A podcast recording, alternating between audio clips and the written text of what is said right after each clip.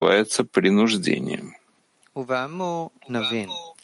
Из сказанного поймем, что такое ярмо? Высший Малхут. И что такое ярма Торы, которое человек должен принять, и это является принуждением. То есть тело человека подобно быку и ослу. И нужно работать с телом по примеру быка и осла. И благодаря тому, что человек будет работать со своим телом, от работы тела человек удостоится богатства и обретения духовного достояния. И человек должен считаться с телом, как мы уже сказали, как с быком. Когда надевают ермо быку, чтобы работал по принуждению, несмотря на то, что бык и осел не желают работать. И никто не принимает во внимание мнение быка, а хочет он или не хочет, работают на нем. Однако, также и с телом нужно считаться. То есть дать ему все, что нужно, то, в чем тело нуждается. Но удовлетворять потребности тела следует не потому, что он любит тело, то есть свое желание получать, а потому, что иначе не будет у тела сил работать. Выходит, что все то, на что человек смотрит, чтобы удовлетворить потребности тела, не должно быть из-за любви к нему. А также, как хозяин удовлетворяет потребности быка, что это только для пользы самого хозяина, а не из-за любви к быку. Таким же образом, Человеку нужно иметь намерение, когда он удовлетворяет желание тела, чтобы это не было из-за того, что он любит его. А с помощью этого он сможет потом работать со своим телом, возделывая землю и, и извлекая плоды, как написано, и большой урожай в силе быка. То есть человек должен быть внимательным к работе тела, как и к работе быка. То есть то, что человек наполняет потребности быка, разумеется, человек был бы доволен больше, если бы бык мог работать без того, чтобы нужно было наполнять его потребности. Также и человек должен прийти к пониманию, что было бы лучше, если бы не было нужды делать что-то для тела и удовлетворять потребности тела, а все свое время он отдавал бы работе в святости. И все время заботился бы о том, как увеличить славу небес, а тело работало бы без всяких препятствий. Но что может человек сделать, если Творец желает, чтобы человек заботился и удовлетворял потребности тела?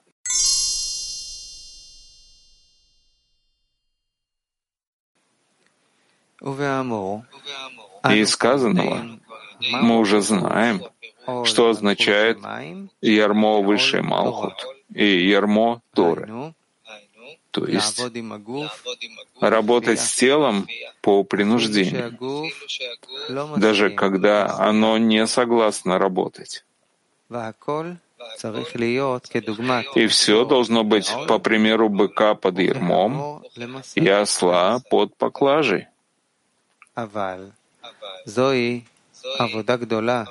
Но это большая работа, чтобы у человека были силы преодолеть тело и работать с ним, принуждая к работе, как быка.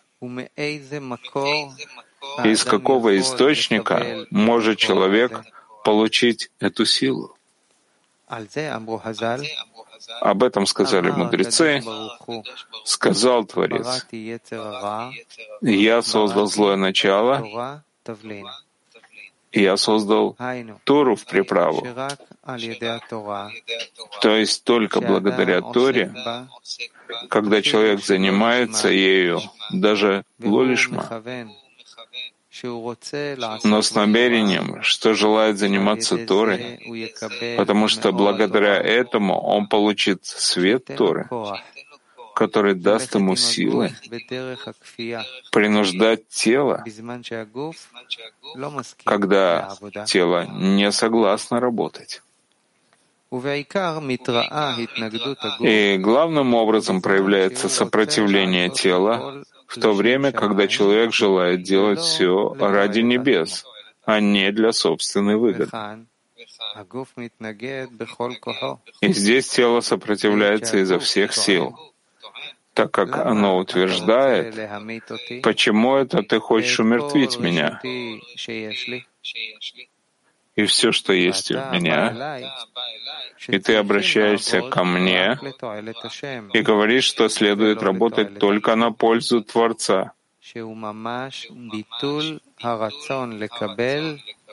что это по-настоящему желание получать во всех отношениях. А ты говоришь мне,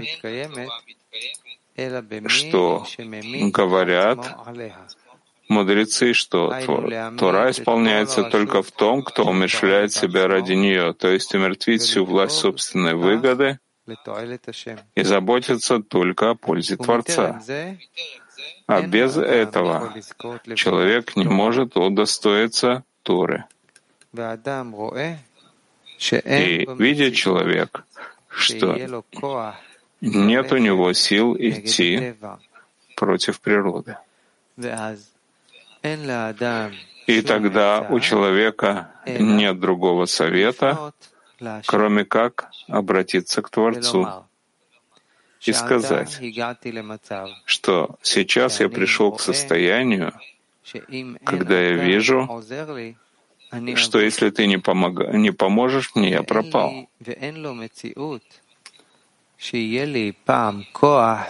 И невозможно, чтобы когда-нибудь у меня были силы преодолеть желание получать, что является моей природой. И только Творец может дать другую природу. И человек говорит, что он верит, что это был исход из Египта, что Творец вывел народ Израиля из-под власти египтян, как объяснили мудрецы, и вывел нас Творец из Египта. Не через ангела и не через посланника, но сам Творец во славе своей и сам. Я Творец. Я — это и никто другой. В таком случае он тоже видит сейчас, что только Творец может вывести его из-под власти желания получать и дать ему другую природу. То есть, так же, как первая природа дал Творец, также и вторую природу. никто не сможет дать, но только сам Творец. Поэтому человек молится тогда от всего сердца, то есть из глубины сердца, и тогда это время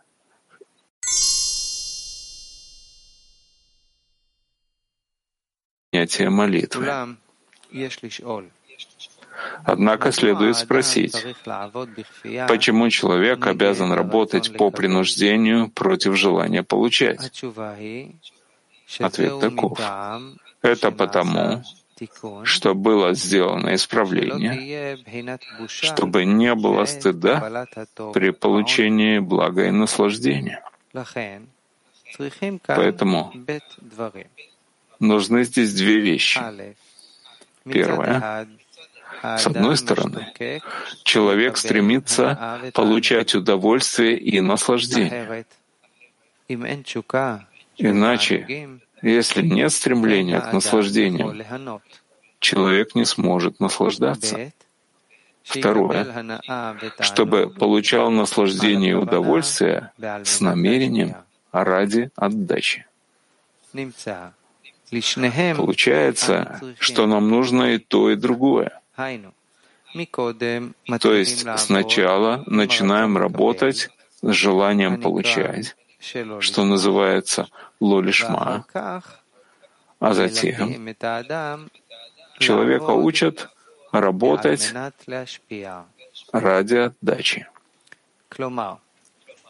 Иначе говоря, тем, что человек исполняет Тору и заповеди, он желает этим прийти к свойству отдачи, то есть удостоиться второй природы, чтобы Творец дал ему эту силу. Как написано, свет в ней, в Торе, возвращает к источнику. А потом он удостаивается свойства получающий ради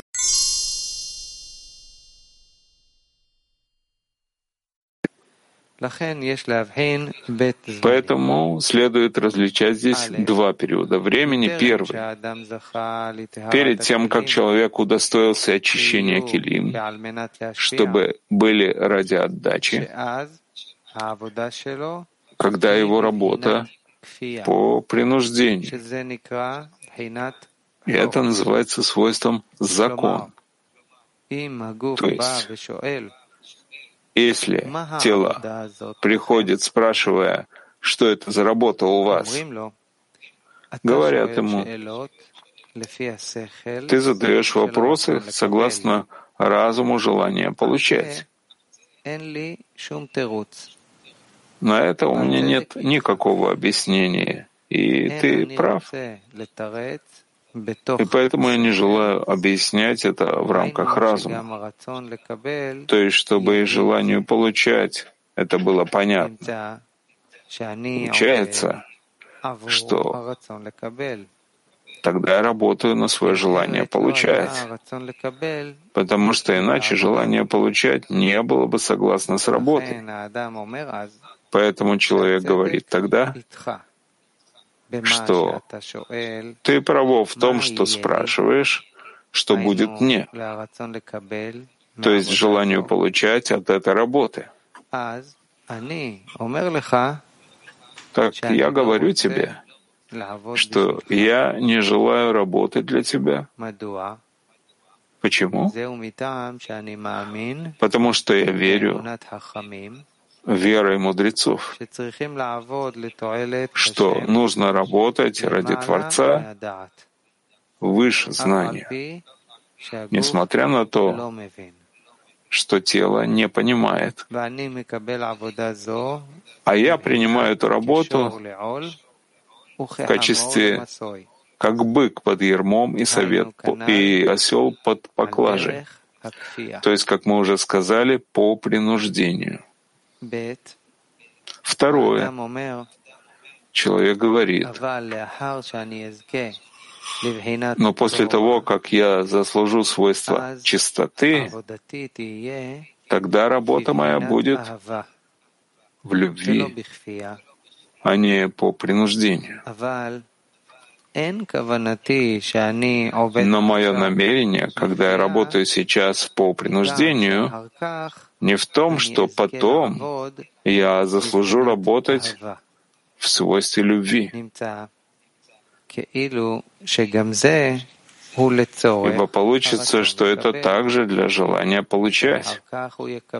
Ведь потом оно получит благо и наслаждение.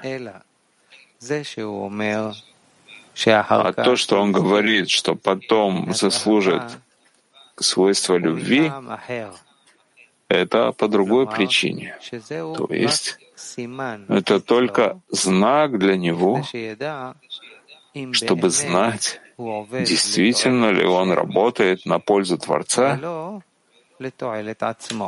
а не ради собственной выгоды. И это потому, что Творец желает дать благое наслаждение. Но пока что нет килим для его получения. Ведь пока еще не работают ради отдачи. Поэтому это признак, указывающий, работает ли он ради отдачи. Иными словами, если еще не получил благо и наслаждение, это признак того, что пока еще он находится под властью желания получать. Но не то, чтобы он намеренно хотел получить благо и наслаждение, а его намерение в том, чтобы знать, на самом ли деле он работает ради отдачи.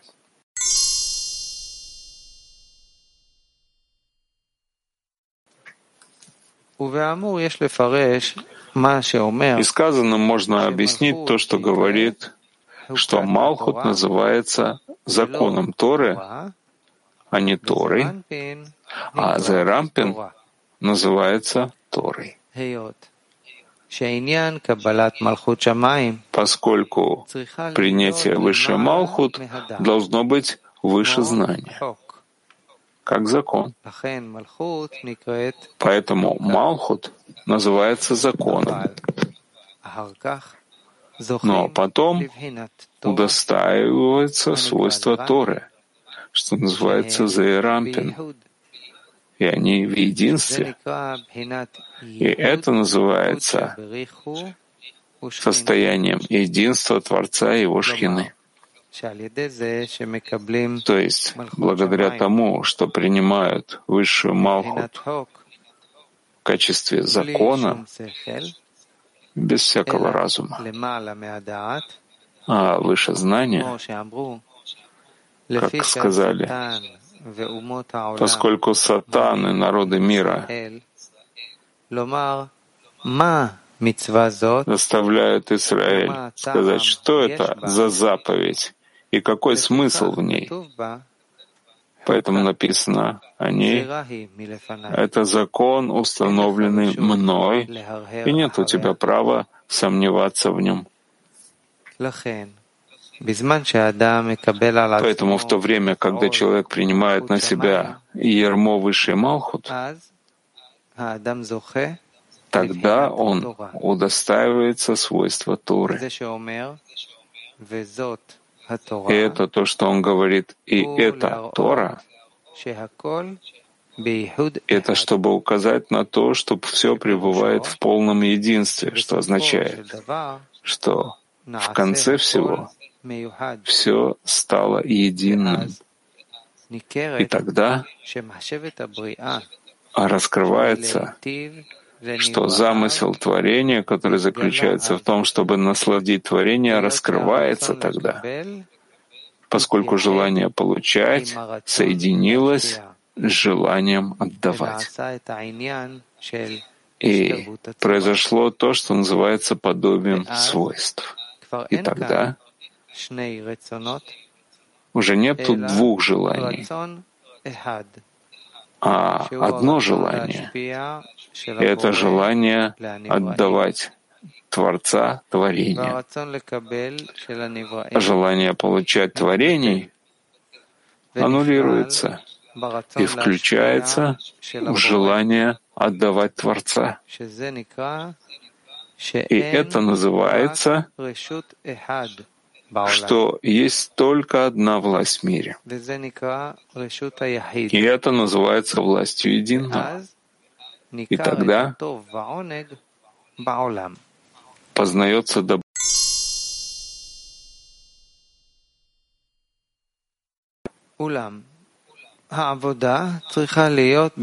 Однако работа должна быть в двух линиях, в правой и левой. Когда правая называется совершенством, а левая называется отсутствием совершенства. и необходимо произвести там исправление. А в то время, когда человек занимается законом Торы, то есть желает принять ярмо высший Малхут, а тело сопротивляется этому, и он начинает с ним войну, это состояние называется левой линией. Потому что человек чувствует тогда свой хисарон, недостаток, насколько он далек от любви Творца, как мы уже сказали. И тело приходит тогда со своими вопросами, кто и что. И в это время ему не от чего получить жизненную силу, потому что от недостатка хисарона человек не может получать жизненную силу. И эта работа называется «уклоняясь от зла». То есть человек должен удаляться от зла, которое есть в человеке, называется желанием получать, как в разуме, так и в сердце.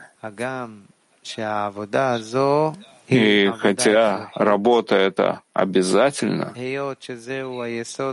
поскольку она является первой основой, которую человек должен принять на себя, и ермо высший Малхут. Но вместе с тем, говорит Писание, есть еще что делать.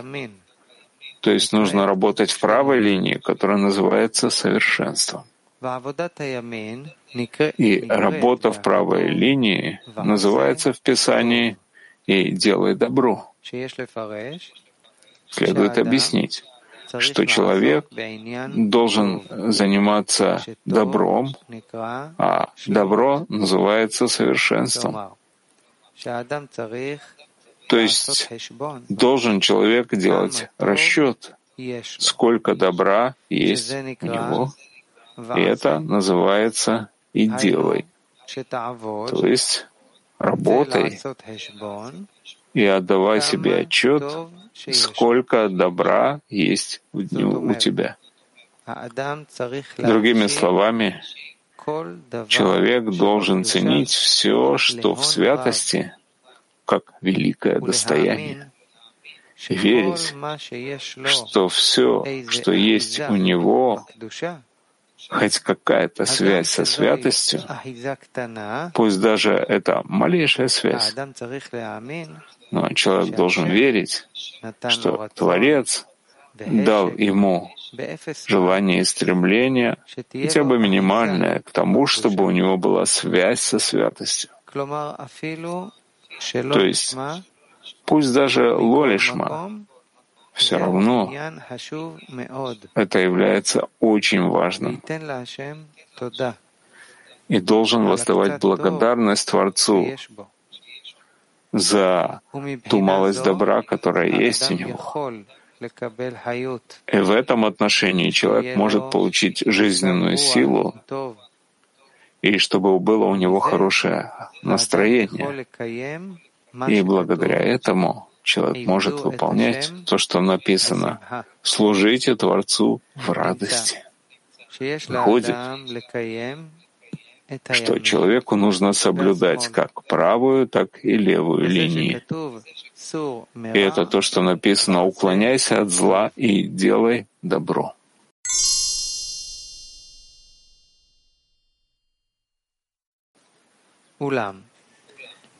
Однако бывает, что у человека пробуждается вопрос. Например, человек был озабочен весь день, и не было у него времени вспомнить, что существует в мире служение Творцу.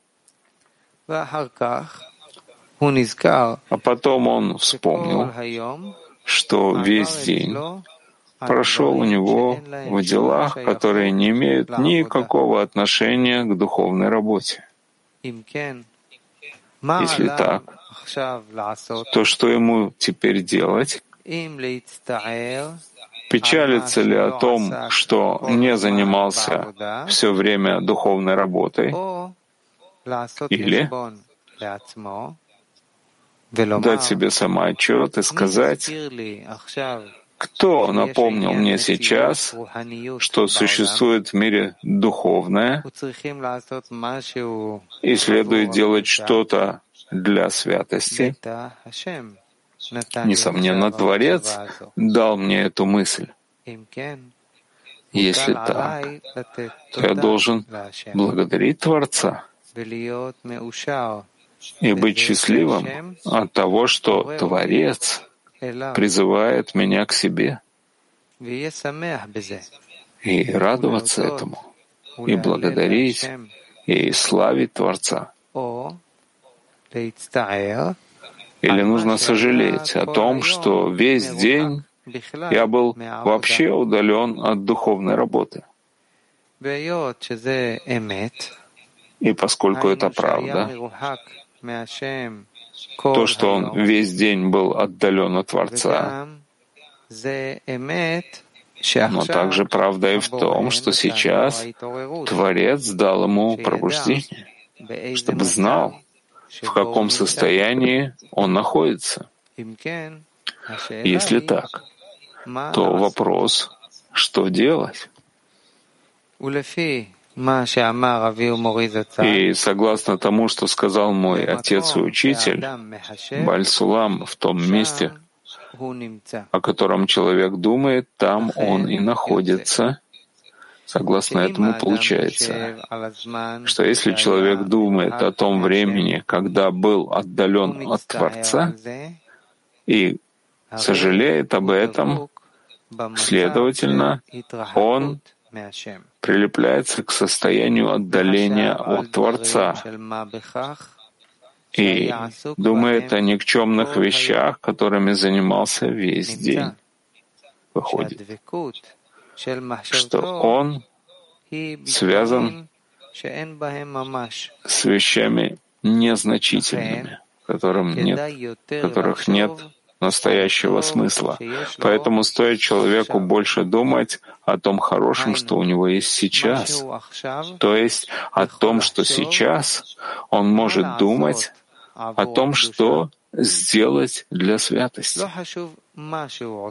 И не важно то, что он делает, а важно сейчас только то, что у него есть желание работать в Торе и заповедях, и тогда у него есть уже связь с Торой и заповедями. Согласно упомянутому выше правилу, в том месте, о котором человек думает, там он и находится. А теперь нужно объяснить написанное иным образом, что сейчас человек должен уклоняться от зла.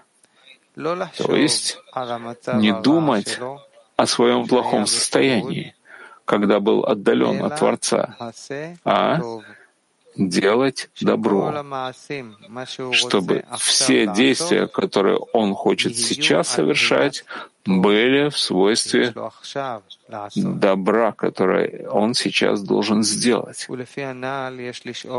И согласно сказанному, следует спросить, как человек собирается работать в левой линии, ведь он тогда будет находиться в состоянии левой линии, когда думает только о недостатках. В таком случае человек тогда связан с хисаронами, недостатками. И ответ в том, что человек должен работать в левой линии только тогда, когда перед этим находится в правой линии. Ведь только в то время, когда он находится в состоянии совершенства и чувствует вкус в духовной работе, и это состояние называется состоянием подъема, тогда нужно выделить время также для работы в левой линии. То есть проверять, каково его состояние в качестве разума и сердца, в порядке ли они. И тогда человек удостоится впоследствии, что Творец дает ему душу, которая называется душой жизни.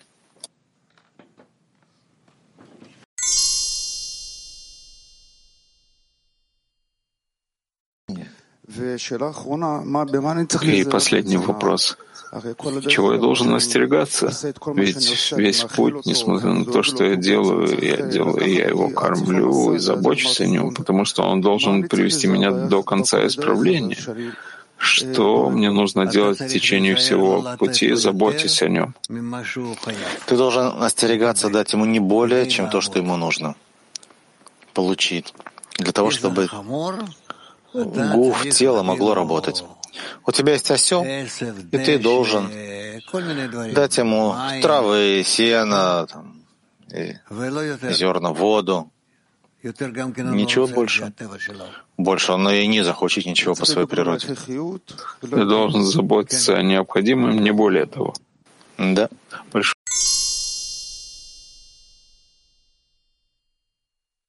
и приходит к правильному расчету. Так что он может помочь человеку думать о настоящем, а не о прошлом, не возвращаться все время назад.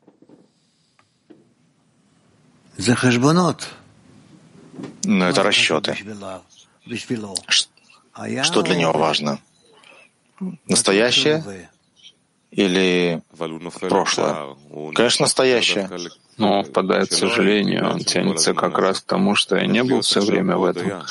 Как находиться сейчас в постоянной благодарности, не падая в это сожаление?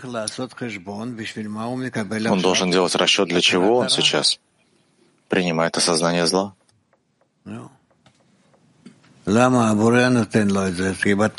Почему Творец ему это дает? Потому что наверняка все, что у него есть, пришло свыше. Но для чего? Чтобы он об этом сожалел? Так нужно сожалеть о прошлом, в котором он был. Пусть сожалеет о настоящем. То, что сейчас он находится под воздействием силы получения, которая в нем все еще работает.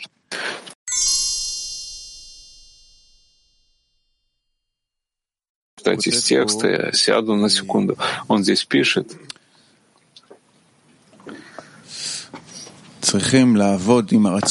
Нужно работать желанием получать, которое называется тело по принуждению, то есть как э, бык под ермо и осол под поклажу, а принуждение, прежде чем человеку достоится очищения. Что такое принуждение? Есть какая-то практика, прежде чем мы достигаем отдающих килим? К чему я должен себя действительно принуждать?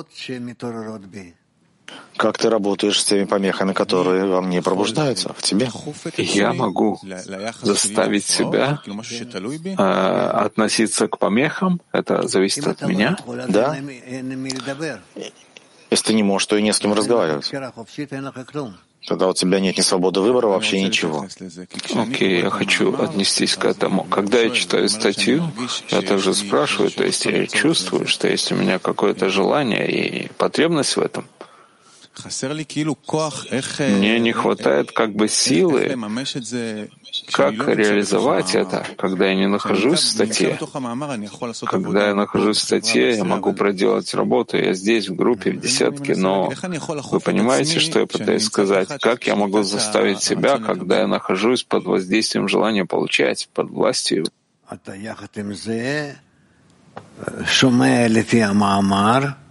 Ты вместе со всем этим слышишь статье, как ты должен смотреть из состояния желания отдавать на свое состояние. Он говорит здесь продолжение также о понятии законов, что нужно поставить это как законы, ограничения. В десятке мы можем в каком-то виде создать себе такой механизм, который поможет нам как бы каждому заставить себя Ну, это законы, это примеры.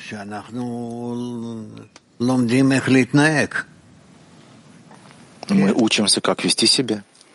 Да, верно. Вы можете привести пример?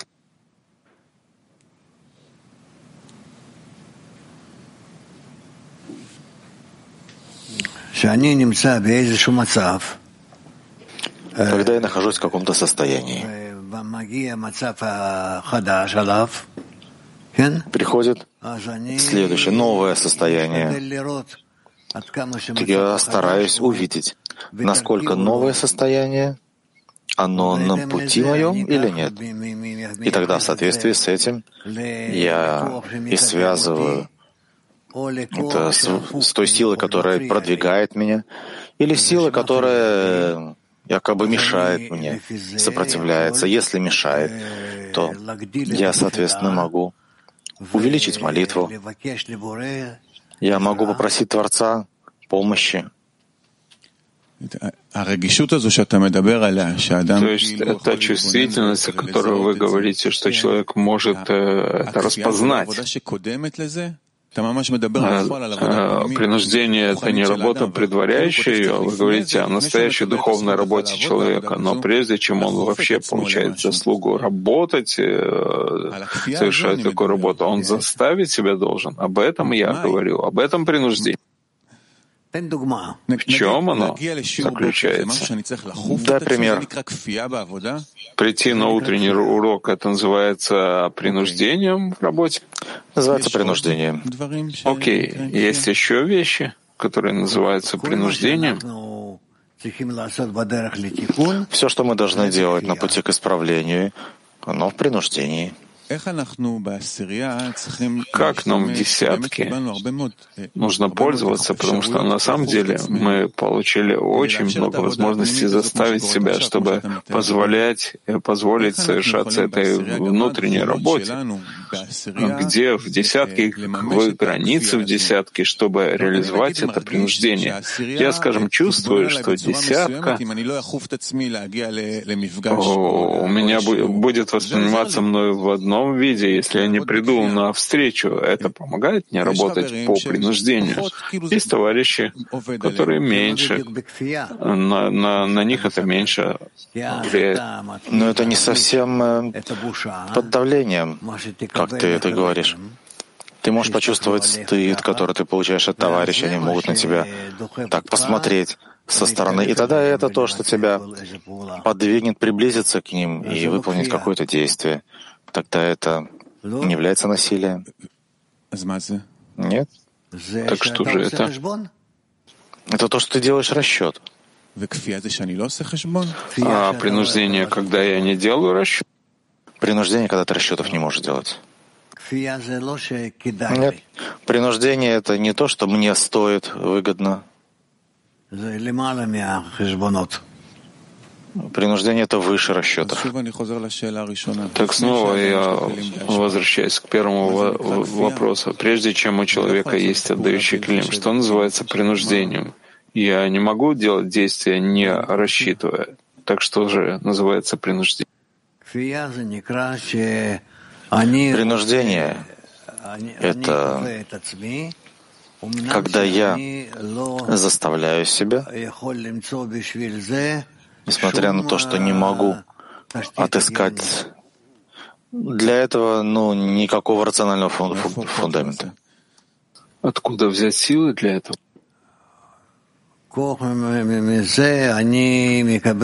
Силу для этого ну, изначально беру из того, что я хочу продвигаться к Творцу. Почему? А вот потому. Потому что если не потому, так э, значит, я нахожу какое-то наслаждение, значит, есть какая-то причина. Так как, как, в конце концов, десятка может помочь человеку реализовать то, что вы сейчас сказали, дать ему эту силу, потому что это сила, с которой он работает внутри, внутренняя работа.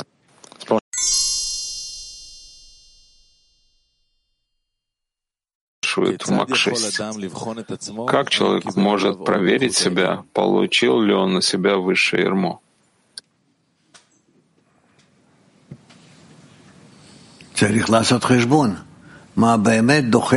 Надо делать расчет, что на самом деле подталкивает его сейчас к следующему действию. Или же есть тут какая-то логика, какой-то расчет. То, что его разум понимает, признает и соглашается с этим. Или же у него нет никаких идей для этого нет никакой поддержки. На самом деле, как э, бык под ярмо и осел под поклажу. А Малхут высшего — это то, что он наслаждает свое желание? Да.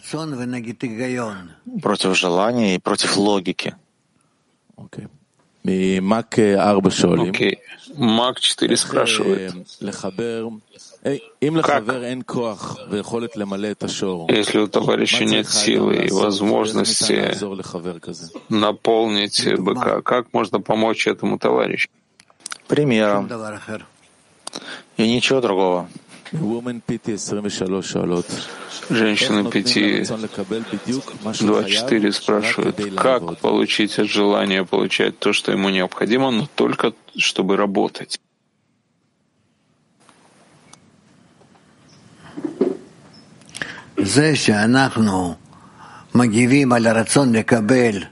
То, что мы реагируем на желание получать силой,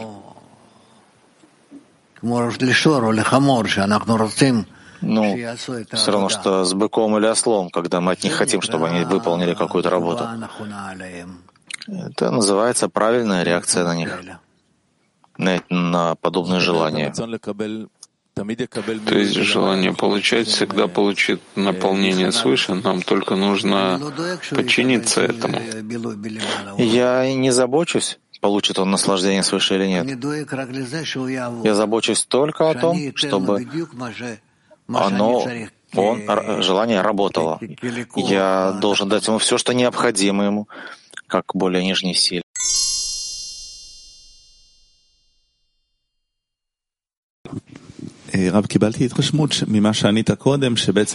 Я получил впечатление, что то, что вы раньше говорили, все продвижение работы в том, когда приходят помехи к человеку. И вообще сегодня очень часто чувствуется, что есть помехи. И желательно, чтобы каждый раз, когда приходит помеха, я бы остановился, подумал, откуда это приходит и так далее. Провел такой диалог. Но такого не происходит. Это не происходит, потому что тебе не положено такого. Ты не в состоянии так работать. Вот и все. Поэтому следует работать, как написано, как э, бык под ермой, принизить себя. Мне непонятно, что это значит. Я должен проделывать работу с помехами, но я вижу, что я ее не делаю. Работа с помехами заключается в том, что ты принижаешь, склоняешь свою голову и хочешь продвигаться таким образом. Просто с помощью этих помех ты готов двигаться с ними вперед. Что значит идти вперед? Допустим, начальник кричит на тебя на работе. Я не говорю о всяком таком. Но это большинство, это большая часть дня. Ну и ладно, пусть себя орет. Допустим, я прихожу на утренний урок, потому что вы сказали, что есть стыд. Если я не приду, то увидят это, и я стыжусь. Ну и какая же польза? Польза в том, что я пришел на урок. Но если бы никто не видел, что я не, не прохожу экзамен, то тогда я бы и не стыдился. И что же лучше? Было бы хорошо, если бы десятка все время стояла вокруг меня и смотрел на меня, я бы стыдился. Да нет, ты тогда приходил бы силой десятки. А это не лучше, чем вообще не прийти? Может быть. Лучше не прийти.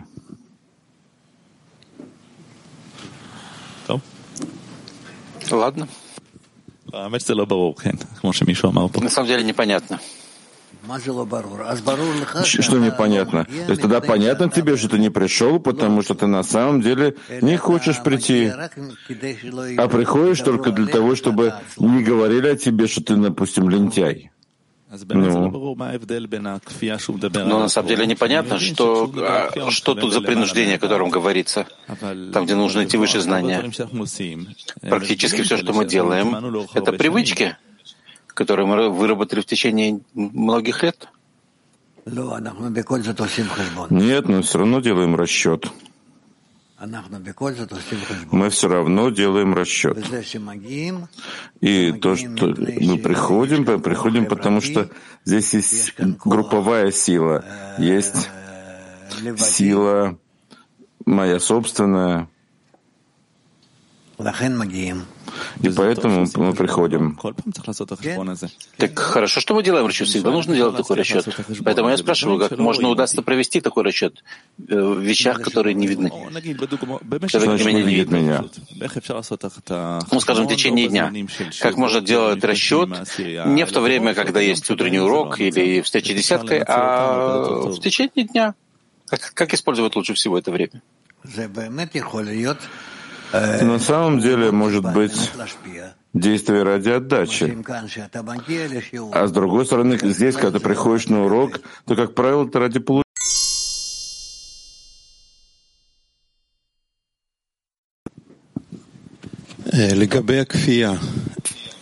О принуждении.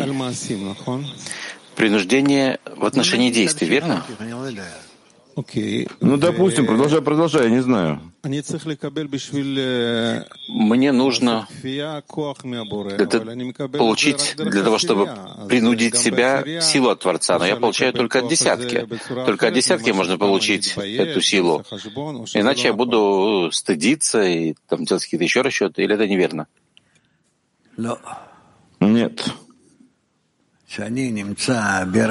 Когда я нахожусь э, сети сил, то я действую в соответствии с тем, что обязывает меня эта сеть. Дальше. Э, в принуждении есть исправление? Что значит в принуждении есть исполнение? Но мне удалось принудить тело. Я поднялся выше знания, проделал действие, в котором нет никакого, э, никакой логики. Есть в этом исправление? Но сделал исправление. То есть принуждение — это уже исправление, хотя это и просто действие. Да.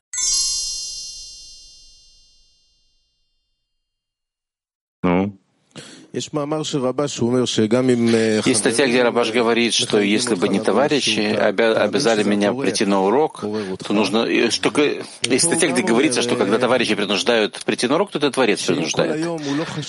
И здесь говорится, что если человек в течение всего дня не думал о духовном контакте с э, товарищами, с Творцом, и вдруг есть у него, то он не должен сразу э, делать расчеты о недостатках, в которых он находился, что он был отключен, что у него были материальные расчеты. А он должен держаться за эту точку, в которой Творец его пробуждает. И об этом мой вопрос. Он говорит, что это Точка в сердце, которая снова засверкала в тебе, этот Творец коснулся тебя, Он пробудил тебя. Но затем есть какая-то работа. Не сразу приходить в левую линию, а благодарить, благословлять и удерживать этот контакт какое-то время. Так я это воспринимаю. Прежде чем ты кричишь, молишься и проверяешь хисароны и просишь. Что это за процесс, что когда сейчас у меня вдруг что-то сверкнуло, я подумал о товарищах, и я не хочу, чтобы это затухло. И я хочу прийти к крику к Творцу, чтобы он вывел меня из Египта, вывел нас из Египта. Вы понимаете, что я хочу сказать? Я пытаюсь как-то оценить вот эту вот точку, за которую можно ухватиться.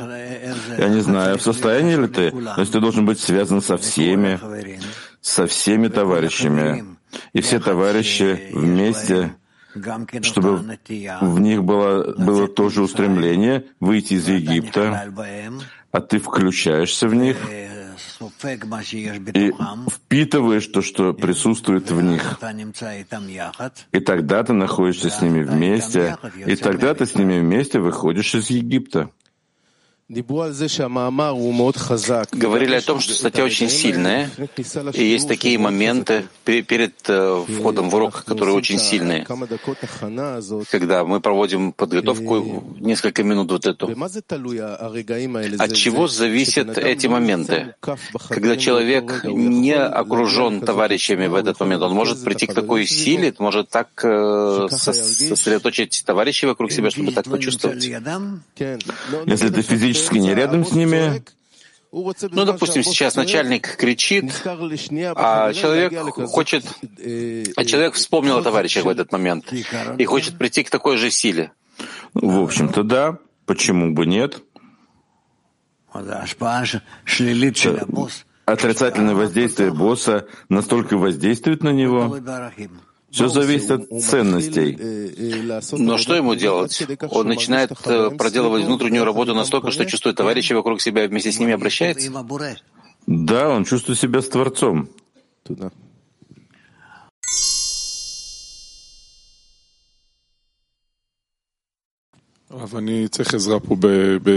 Раф, мне нужна тут помощь в выяснении.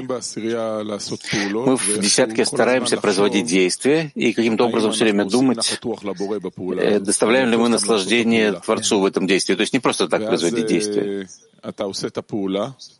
И тогда ты делаешь действие, ты думаешь об этом, ты раскрываешь, что ты это не делаешь для того, чтобы доставлять наслаждение Творцу. Есть различные другие э, причины. Вопрос, каков следующий шаг в выяснении? Сейчас продолжение того, что он сказал здесь. Радоваться этому, или, как вы сказали раньше, принять это как подготовку к следующему правильному действию. Что это значит? Я произвел действие, был с товарищами, мы сделали это действие, и я увидел в своем выяснении, что намерение нечисто. Да, теперь выполни ее чисто. Как? Хорошо, верно, это то, что я хочу сделать, только я не знаю, как это сделать. Вы говорите «сделай». В чем разница между «сделал» или «хотел сделать»? Я не думаю, что снаружи видна разница. Разница в намерении внутри. То есть намерение внутри. Так исправь намерение. Что исправить? Исправить свое отношение. Для чего я делаю это действие? Исправь. Как э, молиться Творцу, просить? Что, что я должен делать? Что будет у тебя внутри? Если внутри есть противоречие между тем, что было, и тем, что ты хочешь сделать, то ты увидишь, каким образом это исправить. Понял. То есть как бы быть в этом конфликте и, и увидеть, что там раскрывается. Да.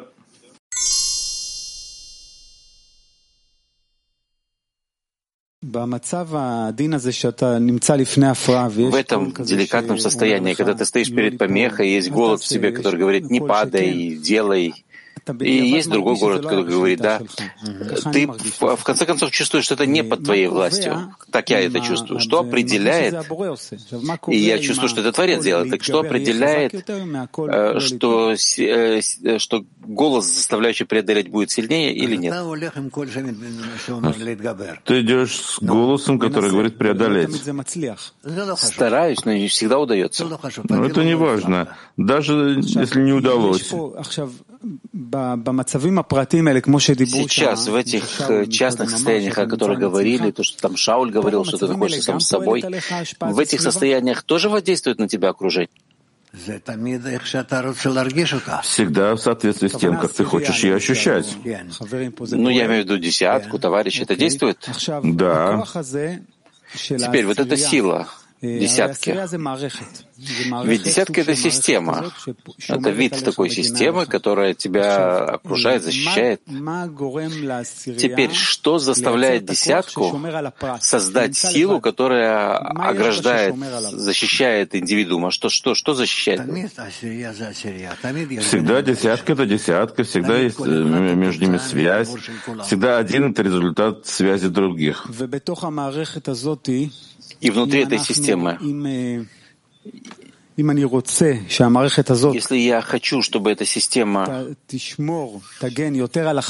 а, ограждала человека, давала товарищей, давала большую силу.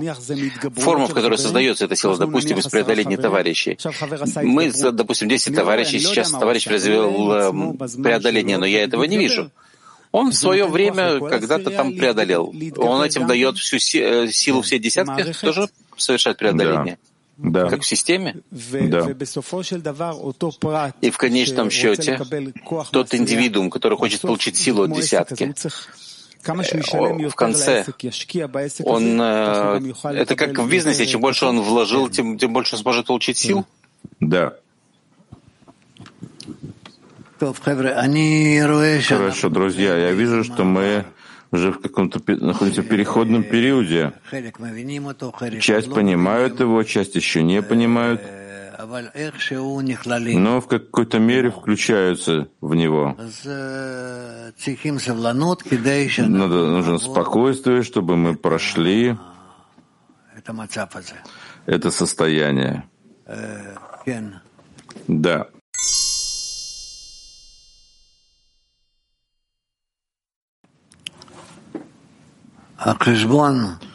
Расчет, который мы проделываем, мы как бы стоим как бы против Творца и делаем расчет, что нам нужно, чтобы доставить ему наслаждение. Да?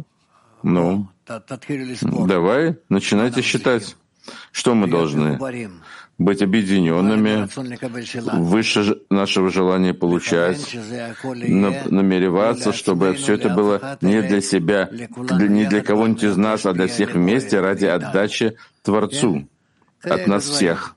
Вот такие вещи. Начните собирать их и посмотрите, находитесь ли вы в этом или нет, и насколько нет. Из этого у вас будет, вам станет ясно, где же вы находитесь. Можно даже проградуировать эти состояния.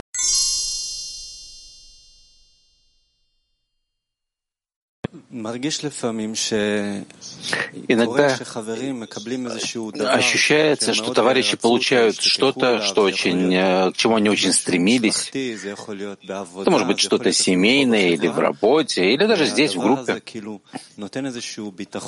И э, это дает ощущение безопасности. Мне кажется, что оно ложное, и что вносит, вводит товарищей в какое-то такое, такое дремотное состояние. То есть сначала человек находился в напряжении, а потом это напряжение исчезает.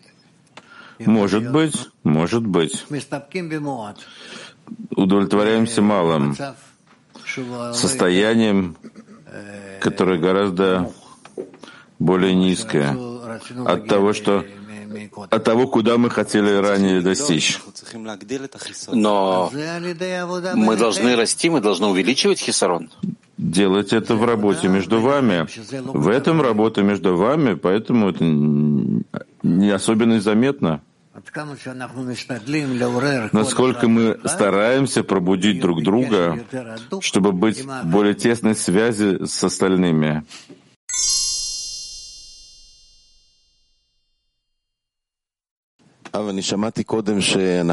Рав, я вначале слышал, что мы находимся на каком-то в каком-то переходном этапе, где часть поднимает, часть не очень. Нам, нам нужно пройти этот этап. Что мы должны сделать с этой информацией? Продолжать, продолжать идти вперед к объединению и к пробуждению. А на чем сосредоточиться? Каким вы видите сейчас состояние группы? На чем нужно сейчас сконцентрироваться? чтобы не остановиться, чтобы не остановиться посередине и привыкнуть к состоянию. К любому состоянию можно привыкнуть. И вместо продвижения заниматься сохранением состояния. Мы должны видеть себя движущимися вперед чтобы нам было важно постоянно пребывать в неудовлетворенности. Этого уже нет. Как в то время, когда хозяин не смотрит, можно проделать какую-то работу?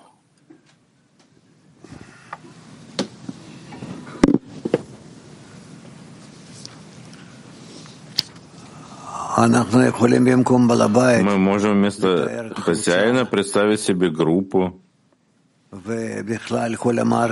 и вообще всю систему, которая охраняет нас, а мы находимся как бы на весах, э, на чашах весов.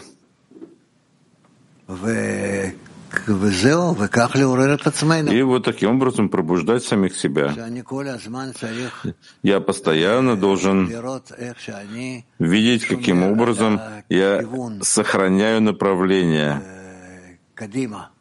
Вперед. И направление вперед, когда я нахожусь на весах, оттуда я получаю пробуждение Самое оптимальное, самое максимальное. Да.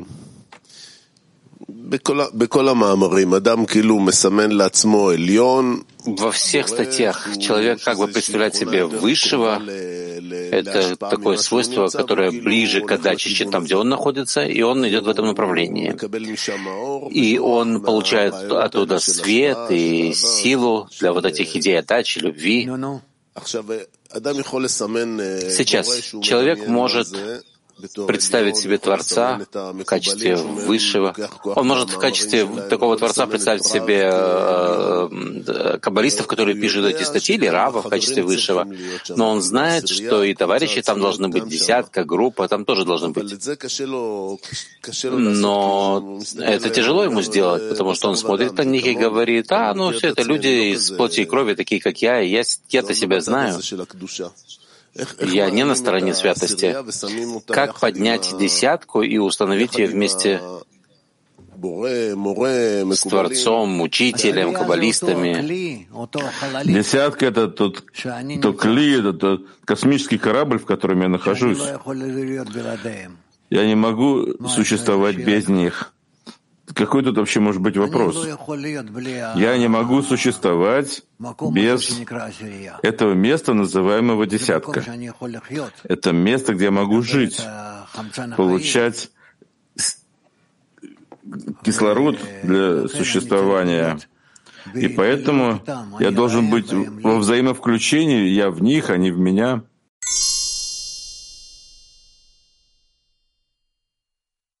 Важность утреннего урока, что тут ты или живешь, или умираешь.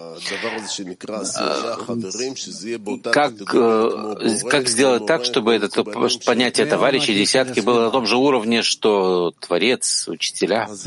Из окружающего света, находящегося в окружении.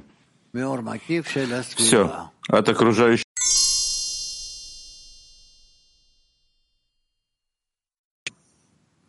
Tov Rav Yakar, haverim. Rav Yakar, bedenim ve yaratılışım alma arzusu. Ben nasıl kendi doğamdan yaratan doğasına geçiş yapabilirim?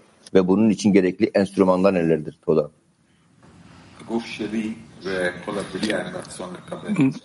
Мое тело и все творение — это желание получения. Как я могу перейти от моей природы к природе Творца? Есть ли тут какое-то средство, чтобы можно было это сделать? Это называется свет, возвращающий к источнику, который дают некоторым, некоторым душам, не всем, но некоторым душам такую возможность работать в этом. И таким образом мы преодолеваем.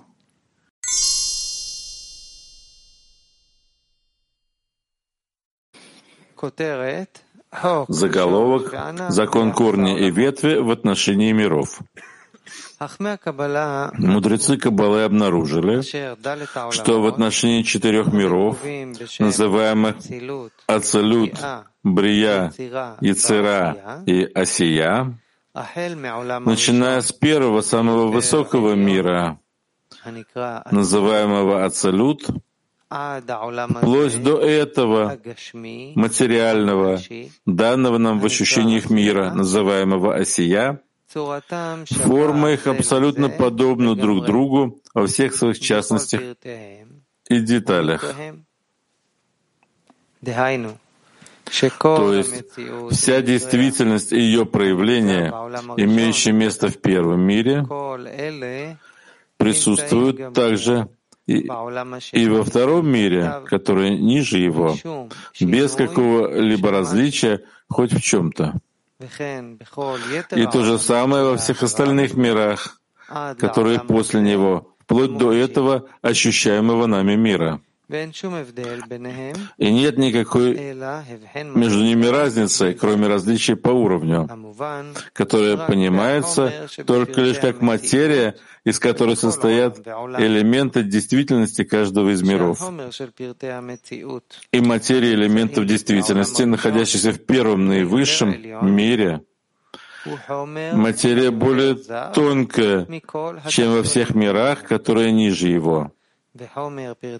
А материя элементов действительности во втором мире грубее, чем в первом, но тоньше, чем все, что ниже его по уровню. И так вплоть до этого мира, который пред нами, и в котором материя элементов действительности грубее и темнее всех миров, ему предшествовавших. Однако формы элементов действительности, а также все их проявления одинаковы в каждом из этих миров, как по количеству, так и по качеству, без какого-либо различия. И это можно уподобить отношению печати и оттиска от нее, когда все формы, присутствующие на печати, полностью со всеми подробностями и деталями переходят на то, что от нее отпечаталось. Также и с мирами, в которых каждый нижний мир отпечатывается от мира, который выше него. И потому все формы, которые есть в высшем мире, во всем своем количестве и качестве полностью копируются и возникают также и в нижнем мире, таким образом, что нет у тебя ни одного элемента действительности или ее проявления, присутствующего в нижнем мире, которому ты не нашел бы соответствия в более высоком мире, похожего на него, как две капли воды. И это называется корень и ветвь.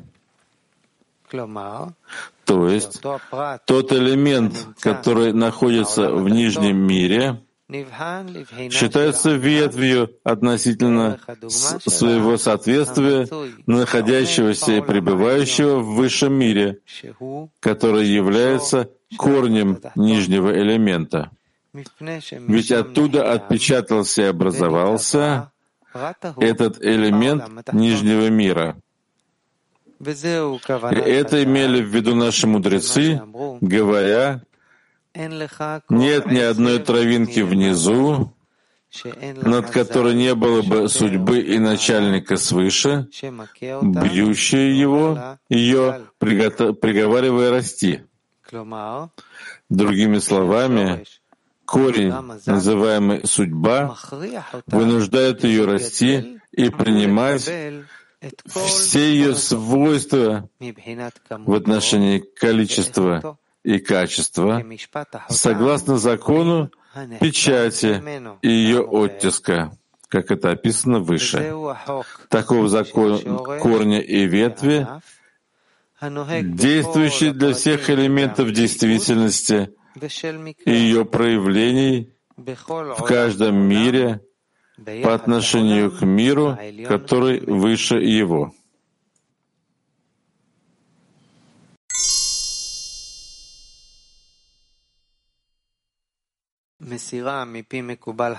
Передача из уст мудреца-каббалиста получателю, который понимает из своего разумения.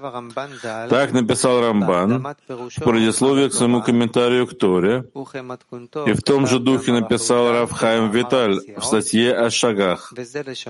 И таковы слова их. И пусть знают читатели, что не поймут ни одного слова из всего написанного в этих статьях, Иначе, как при передаче их из уст мудреца-каббалиста в уши мудрого, понимающего из своего раз разумения получателя. Также и в словах наших мудрецов нельзя изучать строение колесницы, Меркава, в одиночку, если только это не мудрец, который понимает из своего разумения. И вот слова их совершенно ясны, ясны в том, что они сказали, что нужно получить от мудреца-каббалиста. Однако, почему обязательно, чтобы сначала и ученик тоже был мудрецом, и понимал из собственного разумения. А если это не так, даже если он будет самым большим праведником в мире, нельзя обучать его? А кроме того, если он уже мудрец и понимает из собственного разумения, в таком случае у него опять же нет потребности учиться у других. И из выяснено выше, пойми слова их в их конечной простоте. Ведь выяснилось, что при помощи любых слов и звуков, которые мы можем произнести, невозможно произнести ни одного слова из божественных духовных явлений, которые выше воображаемого места и времени.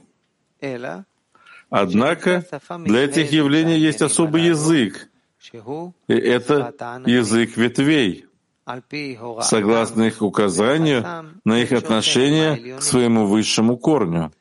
Но этот язык, хоть он и очень подходит для своей функции быть средством общения и исследований, в исследованиях по этой науке, гораздо больше, чем обычный язык, как объяснено выше, тем не менее, все это говорится только о ситуации, когда слушатель сам является мудрецом, то есть знает и понимает отношение ветвей к их корням.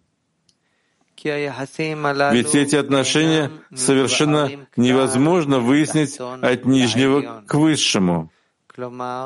Другими словами, при взгляде на нижние ветви, из них совершенно невозможно вывести какую-либо аналогию или представление о каком-нибудь соответствии в высших корнях. И, и посему от высшего научиться нижнему.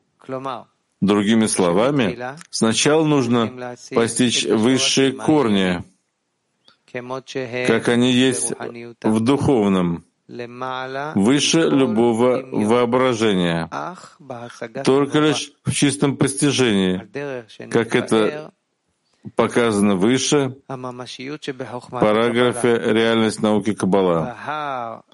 А после того, как он как следует постиг высшие корни из своего разумения, ему можно смотреть на ощущаемые нами ветви в этом мире, зная, как каждая ветвь относится к своему корню в высшем мире во всех своих аспектах, как по количеству, так и по качеству. А после того, как он узнал и понял все это как следует, у него появляется общий язык с его учителем, то есть язык ветвей, с помощью которого мудрец-каббалист может передать ему все исследования в этой науке, имеющие место в высших духовных мирах, как то, что он получил от своих учителей, так и добавление к науке, найденной им самим. Ведь сейчас у них есть общий язык, и, и они понимают друг друга.